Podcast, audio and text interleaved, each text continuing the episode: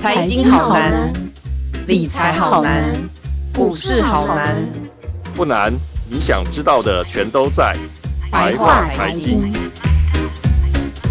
欢迎收听由联合报直播的联合开趴，你现在所收听的是白话财经，我是有容。每个人应该都去过超市和大卖场哦。最近超市零售业掀起了一阵这个并购的话题。对民众来说，如果并购发生了，这个除了招牌有可能会改变之外，是不是还会有一些故事呢？比如说，这个我们买的东西到底是变多还是变少，或者是呃，它里面有没有一些其实我们呃觉得很戏剧化的故事？今天我们请到这个资深财经记者林海海哥来和我们分享这个话题，海哥好，各位听众大家好，主持人好，各位听众大家好。嗯，就是海哥，我想先请教一下，就是我们过去其实台湾有发生过两次比较知名的超市的这个并购，就是全联跟松庆，还有这个鼎好跟家乐福之间。嗯、那其实发生了这个事情之后，像我自己印象比较深刻，是我家附近本来就有一家鼎好，嗯、然后某天我就因为可能平常没有在看这类新闻，我就某天散步过去，发现哎。诶怎么变家乐福了？然后，但是它不是真的大家乐福，它是家乐福超市。就家乐福，它好像它有一个另外开一个超市的这一种的。那里面的内容，它就变成说，比如说它会出现很多的家乐福自有品牌。我以前要去大卖场，但其他的部分好像不一定有差别，对不对？海哥，这对我们。我们一般消费者来说，并购这个事情到底会对我们带来什么影响？其实主要就是说，看各个通路它的呃比较忠实的一些客群，它可能会比较方便。嗯、比如说有一些呃婆婆妈妈，她很喜欢去全联买东西。对，那以前全联的。呃，门市规模可能没有那么样的多。那这几年全年开始动作比较大，开始去大幅度的并购一些比较规模小的，或者是经营比较不好的超市，那让它的门市数量突然变得很多。那对于这些婆婆妈妈来说的话，她喜欢去的地方可能就更方便了。那大家会。这个并购发生了之后，对于一些呃忠实的消费者来说的话，呃，它最大的影响差别就在于说，可能喜欢去全联的人，他更方便。嗯。第二个就是呃，全联他去并购了之后呢，呃，对于原本不管是松青或者是其他品牌来说也好，它呃，对于消费者最有感的就是说，呃，价钱变便宜了。哦。因为全联它。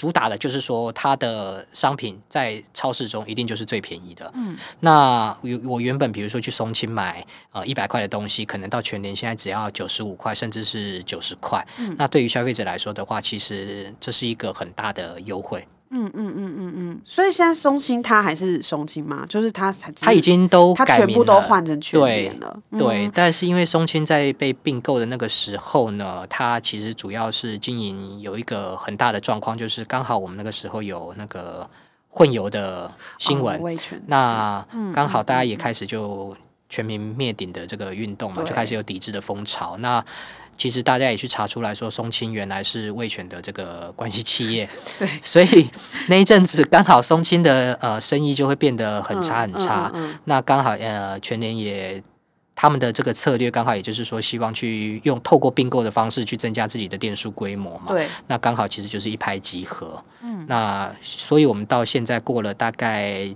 六七年的时间，嗯、我们现在其实已经大概几乎大家都已经忘记松青曾经存在过。真的吗？可是以前我们都会就松青可以买到一些比较特别的东西，现在就买不到了，对不对？对，现在可能会比较买不到，因为他们这呃松青跟全联的这个采购的呃模式呃的方式是不一样的。嗯，那既然我全年已经把松青全部买下来了，我当然就是说透过我自己的采购能力去让商品变得更便宜。那当然就是说我。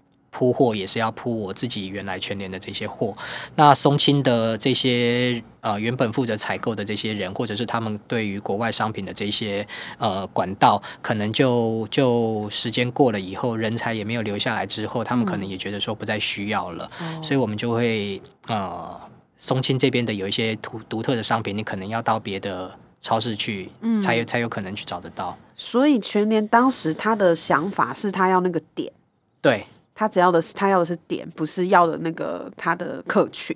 对，哦，原来如此。那这次呢，就是全联他这次要买大润发，他要的到底是什么？就是跟之前松青的，因为大润发规模跟之前他并购那些其实不一样的。对，其实业态也不太一样，因为大润发是量贩量贩体系起家的。嗯，那其实这几年大润发的发展其实相对就比较缓慢，不管是跟家乐福比，或者是跟全联比，它的店数几乎其实是没有增加的。全台湾大概也就是二十出头家店而已。全联会想要买大润发的原因，我我自己判断就是说，因为呃。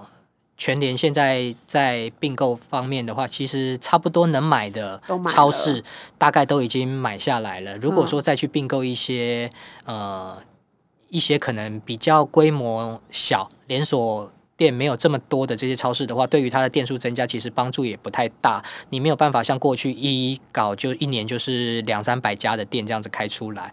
那在这个展店的瓶颈之下的话，我觉得他会眼光会慢慢的去放到一些嗯不一样的通路，比如说就是像这次买大润发，嗯、那大润发他自己有一些土地跟建物，他有些是自由的。哦、那这个呃。量贩的这个这么大的面积来说的话，它不不一定要全部都经营呃零售，嗯，应该说不一定要经营这个这个消费品。那我们看到说全联它最近的话，它有一些也是呃用透过复合店的模式去开一些大平数的店，对对对，比如说他在南港。开了一家大概四千平的店，那里面的超市面积可能大概也只有一半而已。嗯，剩下的他去找了很多其他的品牌，比如说有一些宠物用的，有一些电器，有一些家具，全部都把它放到这个复合店里面，透过一些呃异业结盟的方式去集结各个品牌的这些品牌力，去吸引更多的客群。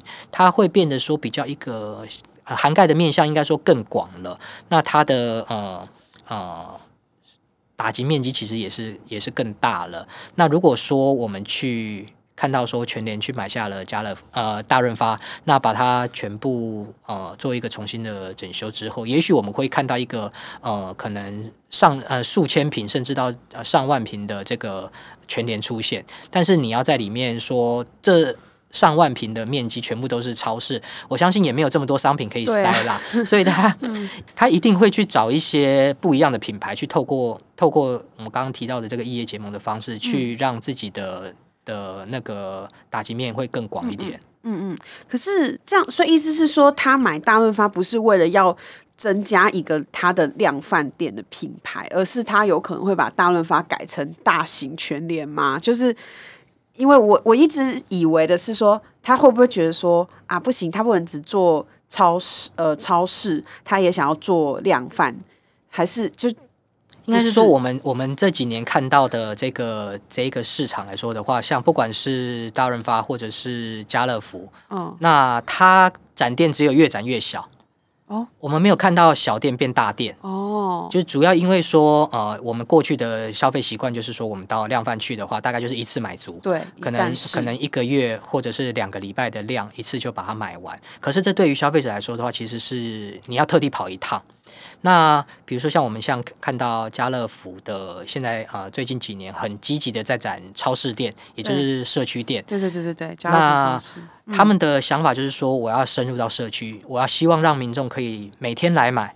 那你每天来买的这个消费量，跟你两个礼拜累积两个礼拜或者是一个月的消费量，这个就完全不能相比的。嗯、你去两个月。啊，两个礼拜或者一个月去买一次，车子能载的就是这么多。嗯、可是如果你每天去的话，那这个呃客单价可能虽然比较低一点，可是它透过消费次数的累积，那它会它会对它的营收带动其实是比较有帮助的。对，所以我们看到说，其实呃像就算是全联也开始一直在社区里面生根，嗯，那家乐福也是到社区里面去生根，但是我们没有看到说超市去开一个很大的很大型的。量贩店出来，哦，对，那全年可能着眼的就是说，他有自己的建物，他可以透过这个建物去做很多的尝试。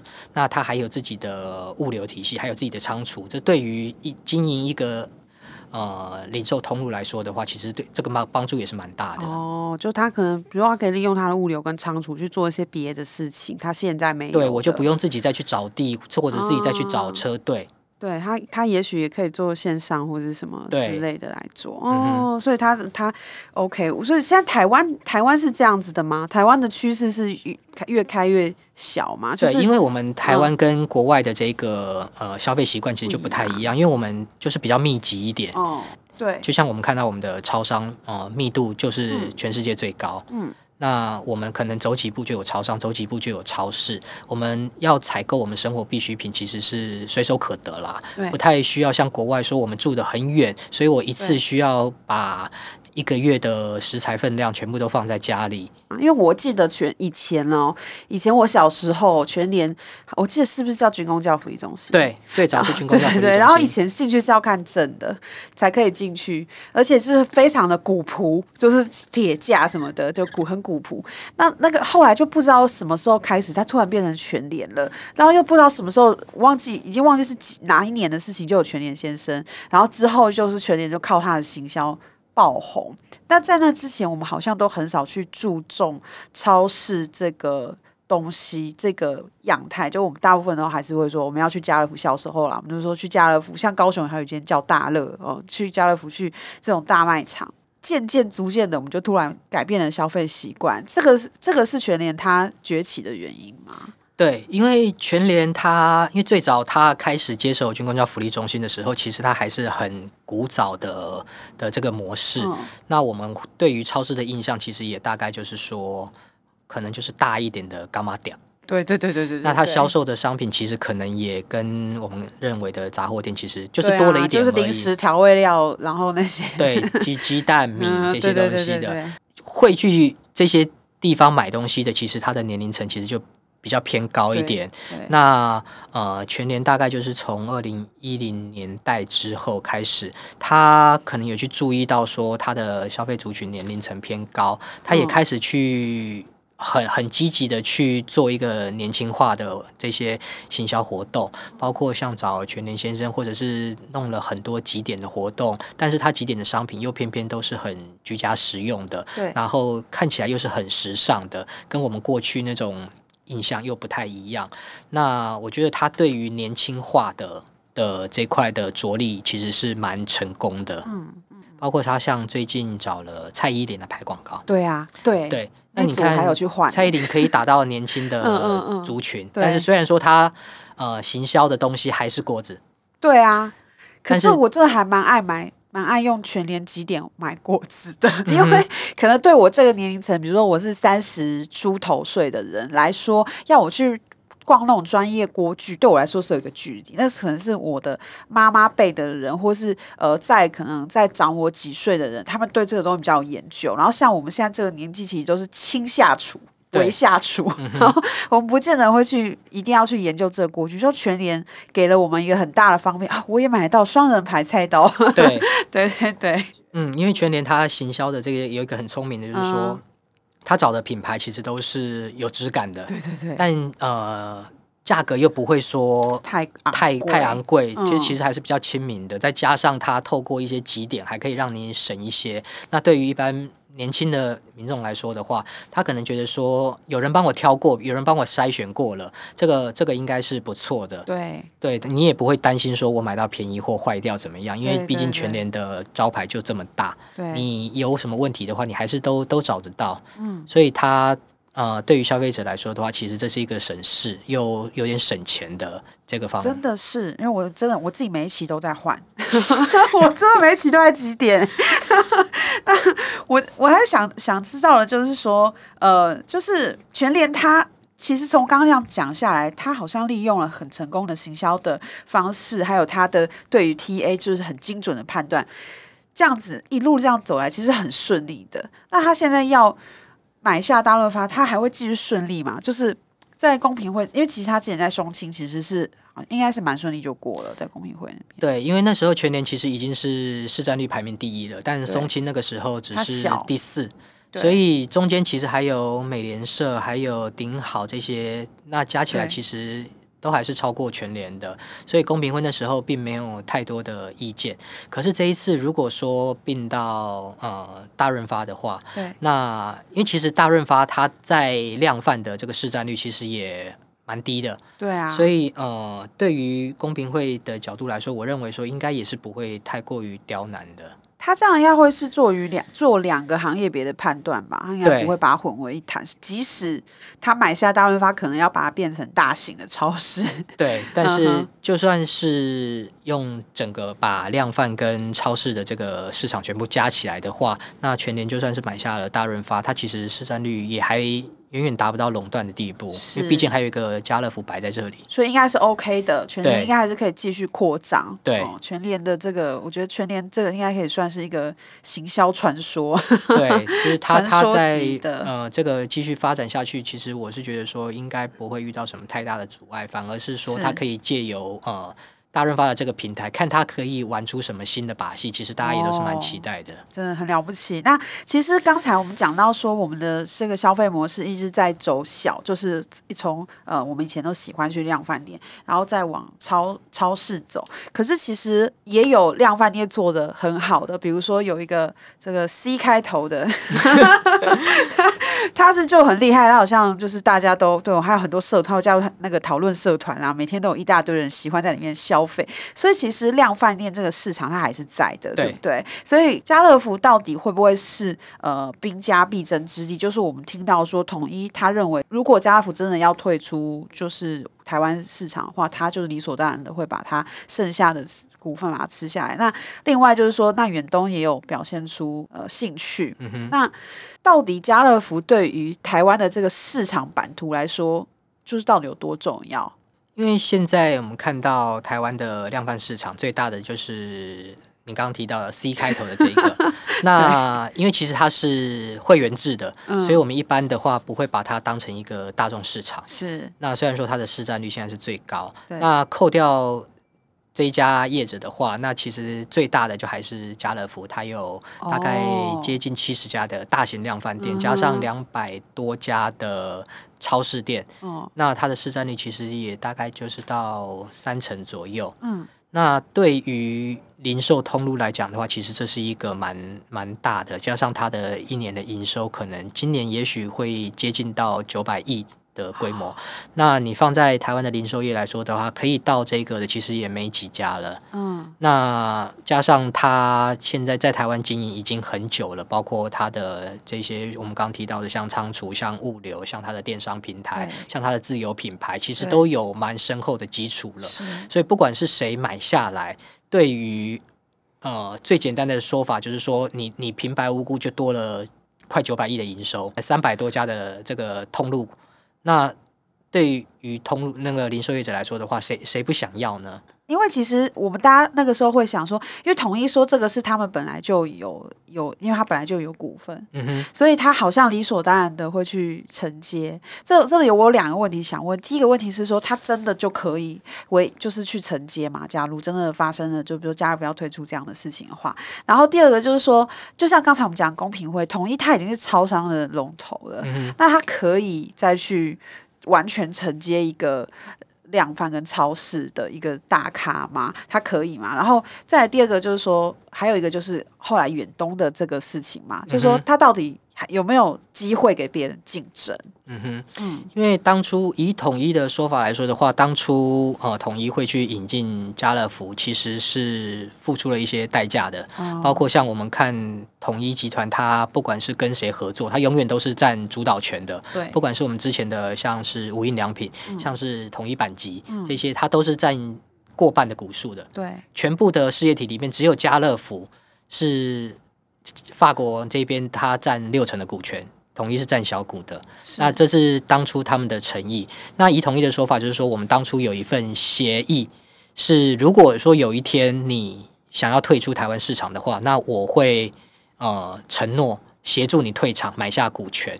这也就是说，我们过去一段时间很多人都在点名说，到底谁要买家乐福？但那个时候呃，仅止于传言说家乐福要退出台湾市场。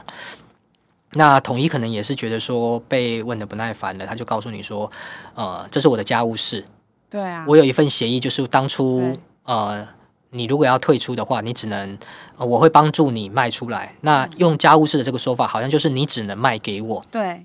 那我们就就一般的商业逻辑来这边来判断的话，就是如果说你要卖股，你只能卖给我的话，嗯，那我们在价格上面就完全没有协调的空间了。那统一如果说我只出十亿，你只能卖给我，那家乐福你们卖不卖呢？是，如果这这是完全不符合商业逻辑的。对对对。那我们自己在判断的话，也许当初的协议内容是，呃，统一可以优先买回股权。嗯、那优先跟唯一，这就是两种不一样的概念了，所以才会有远东集团的董事长徐旭东他自己去提到说，他已经进入了第二轮竞标。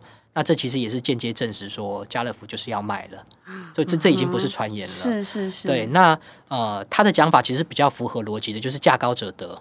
那比如说远东要出三百亿的价钱去买家乐福，对。那统一有优先认购权，你要不要跟这个三百亿？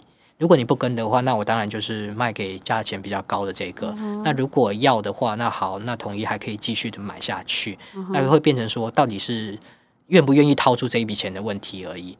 因为我们现在看到市场上面的估价，大概呃，台湾家乐福的价值可能大概是五百亿左右。嗯，那其实这是很大的一笔钱的，就是台湾的零售业，或者是不管是哪一个行业，可以。眼睛不眨的就口口袋里面掏出五百亿的价格来说的话，其实数量也不多了。对。那我们看到，其实说现在呃，据外媒报道，如果这是真的的话，现在说进入第二轮竞标的，除了嗯远东以外，还有一些呃基金。那基金背后代表的是哪一些呃集团？其实我们到现在都还不知道。对。所以其实这还是未定之数，所以就变成说。确定的就是家乐福要真的要退出台湾市场了，嗯，那不确定的就是到底是谁能接受。那另外一个，大家会认为说，我统一既然有百分之四十的股权，它其实接下来呃也是很理所当然的事情嘛。那也对于营运上面来说的话，其实也是可以无缝接轨的。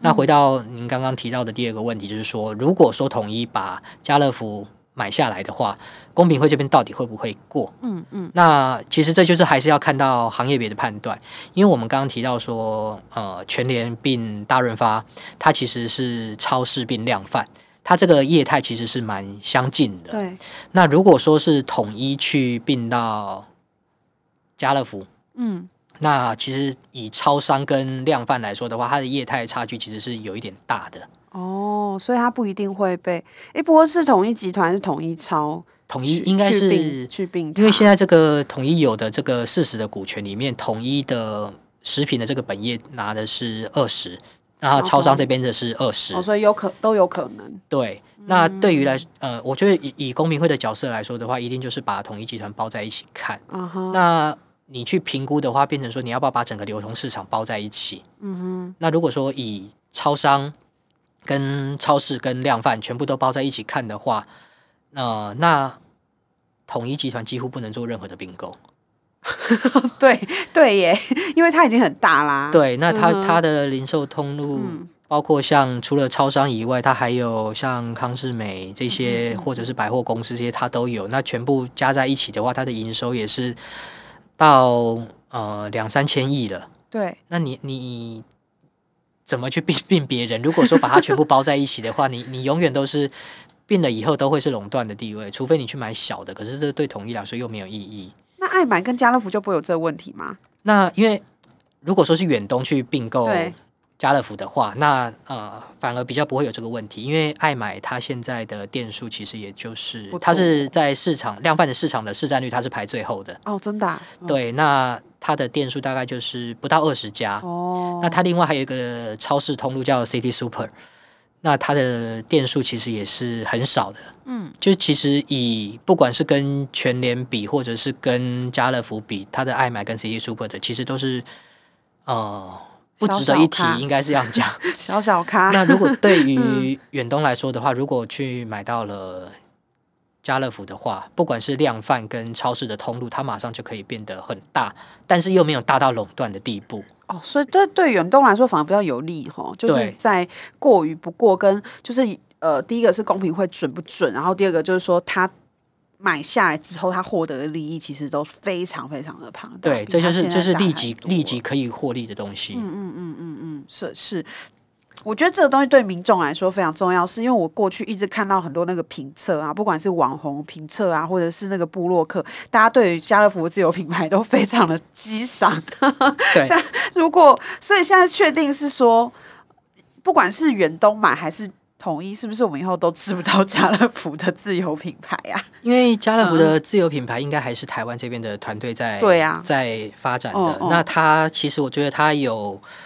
呃，对于消费者来说的话，它有一定的影响力，对，也有很多的忠实客群，因为它真的就是比相相同的相同的品相来说的话，真的就是便宜。那如果说你有一天，呃，因为并购的关系，这些自有品牌突然不见了，我觉得消费者一定会反弹的。哦，所以很有可能很大几率会被新的老板保留下来。对，那因为他们其实自己也会去评估这个自有品牌对于它的营收跟获利来说的话，它到底能够贡献多少。嗯。可是既然有这么多的客群喜欢的话，那加上它自有品牌，它的不管是它的成本或者是它的行销上面的话，要花的钱其实一定不会太多。嗯。那我觉得说对于获利来说的话，其实是蛮有贡献的。所以我们可以不要太担心。对，应该是可以不要太担心。因为真的很很很多很好吃，像什么蛋饼皮、水饺啊，然后这个锅贴啊，好像都是大家很喜欢的。这样还有米汉堡啊什么的，对我都我都可以讲得出来。忠实客群，我就是忠实客群这样子。那我想问一下，就是说，假如呃，因为其实现在这个事情，就家乐福要呃离开台湾这件事情，可能应该已经算是一个一定会发生的事情了，对不对？除非说呃，他对于所有的价格他都不满意。那他可能就会继续僵着，但可能会继续僵着一段时间。可是对于呃法国总部这边来说的话，放弃台湾市场甚至是亚洲市场，然后往中南美洲这边去走，这是一个既定的策略了。所以我觉得他早早早晚会卖出去，只是对象跟价格的差别而已。嗯哼，是。所以未来的我们到底会变怎么样？我们是不是会在量量饭店？是不是会渐渐走向纯本土啊？呃，应该说、哦、除了那个排名第一名的以外，这个呃行业来说的话，其实真的就是大者恒大。哦、你不管是中型的、小型的，其实它的生存空间已经越来越小了。加上实体通路，它这几年其实被电商影响的其实蛮大的。那呃，要去争取一些更多的营收或者是客群来说的话，你只能透过不断的促销。对，所以我们可以看到说，呃，像家乐福，它一年的营收可能超过七百亿，今年可能接近九百亿，可是它的获利只有十多亿，而且十多亿还是表现比较好，因为疫情的关系表现比较好，所以你大概去算一下，它的获利率其实是蛮低的。对于一个零售集团来说的话。呃，你要去再去对于实体通路投入太多的话，我觉得其实呃，那个投资报酬率其实没有那么样的高，嗯、所以其实大家也会去猜想说，如果说呃新的对象买了家乐福，那统一会不会第一个会不会跟这个价格？这是一个疑问。第二个疑问就是说，我会不会顺便我就把我那四十趴的股权卖掉了？对，哎，也有可能哈。也对，也有可能。出了价好看的话，我就买啊。对，因为你要想说，我们假设用呃现在呃估出来的大概五百亿，嗯，那四十趴的话大概就是两百亿，嗯，那对于一个统不管整个统一集团或者是超商来说的话，这两百亿可能就是我未来十年、二十年的获利了。哦，那我要不要一次就把它赚进口袋？我就不用再去跟这个可能发展趋缓，甚至是有一天可能会衰退的这个行业，要不要继续再跟它熬下去？哦，所以其实不一定像统一讲的家，因为我们听到讲家务事会想说，他诶，他们是很想要，其实也不一定，对不对？对，其实我觉得现在的大家，呃，不管是家乐福这边自己说有对象在竞标。或者是说，呃，统一这边自己说这是家务事，我觉得这其实都是还处于这个一个泛化的阶段，也有可能就是希望把价格拉高。哦，那拉高之后，呃，最后把钱赚进口袋的人可能会有很多个。对，统一近这两年也是很辛苦。对，他们可能也蛮想要这。对，先先先回本一些这样子。嗯、好，那我觉得这个蛮有趣的题目，是因为就是这个并购跟其他的我们看到一些商战或者并购不一样的是，这个真的是在我们的身边发生。对，而且其实这几年已经默默的发生了很多。我还想要问最后一个问题，就是说，呃，我们这个如果我们一直都是这样被并，而且都一些是一些本土厂牌这样子一直进来的话，我们对消费者来说，是不是我们以后买到一些稀奇古怪的进口产品？像台中有一间叫羽毛屋，嗯哼，我想因为我小时候我爸爸在台中出差的时候，我常去，我很喜欢这间。那后来我最近再去台中的时候，我发现，哎，它只剩下一间了。其实时间过得很快，过了这么多年，它竟然只剩下一间了。它以前没有只有不只有一间的那。它里面卖的全部都是日本的东西，或者是他们自自有品牌，但是也是做日本的东西这样子。但以后像这种特色店，是不是会越来越少？因为如果一直被并购，或是都是一直都是一些本土的业者的话，会不会我们消费者的选择就变得比较少啊？其实倒不见得，因为现在我们可以看到说，不管是我们刚刚提到的这些大通路来说的话，它其实越来越多跟比如说像本土小农，跟很多一些小型的业者去合作，去引进他们比较特色的商品。